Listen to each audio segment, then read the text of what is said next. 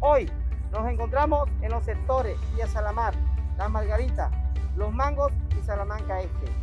Hemos atendido todas sus quejas y peticiones durante todo este tiempo y hemos logrado la intervención oportuna por parte de los propietarios de este predio de más de 35 mil metros cuadrados, los cuales venían afectando a todas las comunidades de los alrededores.